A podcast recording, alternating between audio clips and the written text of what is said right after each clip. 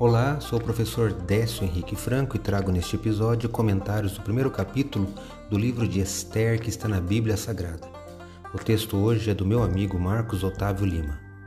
Este podcast segue o projeto Revivados por Sua Palavra da leitura diária de um capítulo da Bíblia. Me acompanhe aqui, onde iremos ler toda a Bíblia.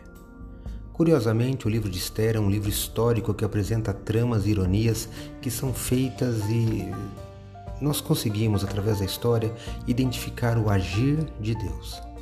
Este é um livro que não aparece o nome de Deus. A leitura deste livro nos ensina que, apesar de muitas vezes não percebermos nem sentirmos a presença de Deus, Ele está atuando em nossa vida.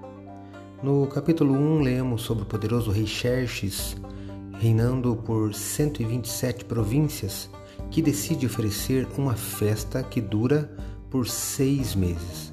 Após esta grande festa, para exibição de sua pompa e honra, ele também oferece um banquete de sete dias e, paralelamente, é oferecido às mulheres do reino um banquete pelas mãos da própria rainha Vasti, sua esposa.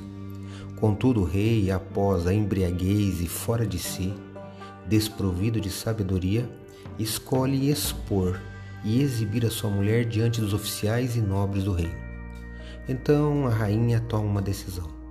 Recusa-se a apresentar nessa festa. Por isso ela é deposta de sua posição de rainha.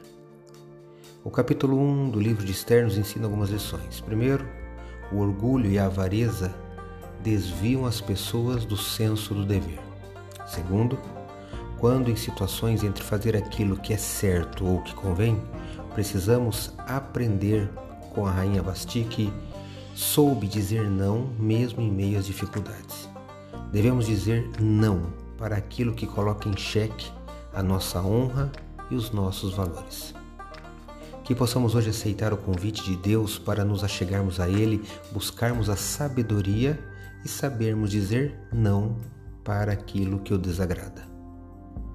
Acredito, como disse o salmista, que a palavra de Deus é uma lâmpada que ilumina nossos passos e luz que clareia nosso caminho. Portanto, leia hoje em sua Bíblia o capítulo 1 do livro de Esther e que seu dia, passos e caminho sejam iluminados por Deus. Um abraço e até amanhã.